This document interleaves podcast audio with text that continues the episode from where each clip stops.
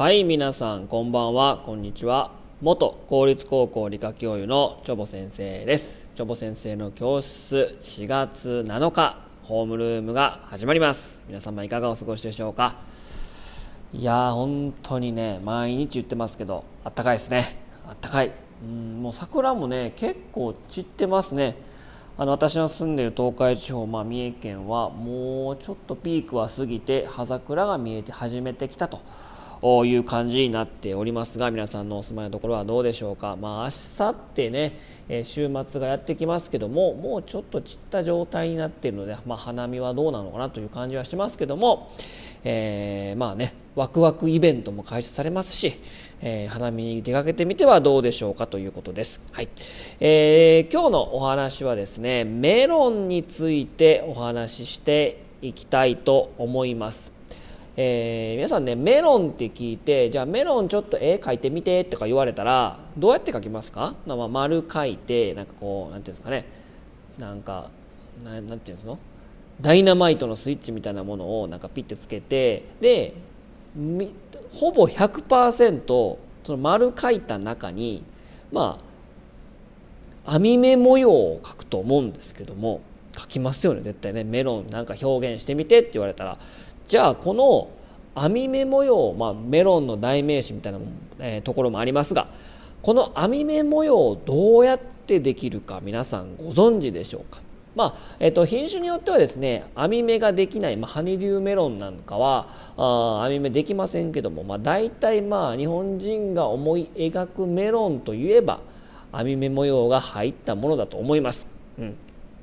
でこの網目模様はですねどうやってできるかというとですね小さいうちね、えー、まだまだ小さいうちはこの網目模様がありません。はい。えー、でえー、メロンのこの皮がですね、え、まあ、実が大きくなっていく過程でですねこの皮というものは成長がね一時的にね止まっちゃって硬くなるんですよ、うん、で、えー、でもですね中の実は、え果実の部分ですね、まあ、そこはどんどんどんどん大きくなっていくのでで周り外が硬い中があ肥大化してくる、まあ、大体縦に大きくなって横に大きくなっていくんですけどおそうするとですね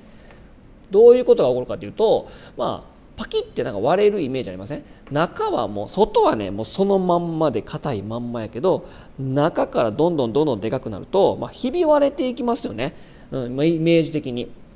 でこのひび割れた時にパキッてひび割れて中身が見えちゃったら中の水分が、えー、蒸発してしまうしで、えーと、まだまだ大きくなりたいのに、まあ、鳥とかですね昆虫がですねえー、中にこう食べてですね、えー、中スカスカになっちゃいますよね。でなので、えー、どういう変化が起こるかというとですね、えー、そのメロンの果実内からですね内内側からですねスベリンって呼ばれる物質を出して要は修復していくわけですよ。パキって割れて中身見えてもうたらスベリンっていうものの物質を出して要はこう埋めていくんですよね、まあ、修復すると、まあ、あの金継ぎみたいな感じね、はい、そうするとえー、蒸発しないしでそのスベリンが硬くなって、まあ、コルク化すると、えー、言うんですけども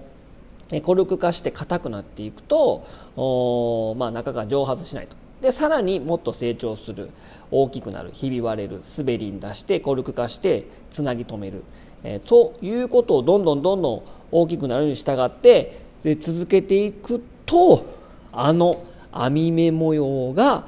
完成するわけなんですね。なのでひび割れたその傷を修復するのが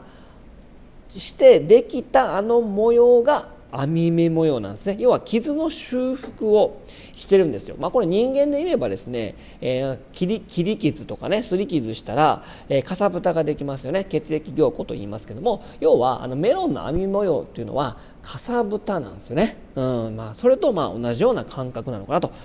いう感じで、まあ、ひび割れて修復する。ひび割れて修復すると言って要はもう要はもう満身創痍やよね。もうあの網目模様はメロンの傷だらけの姿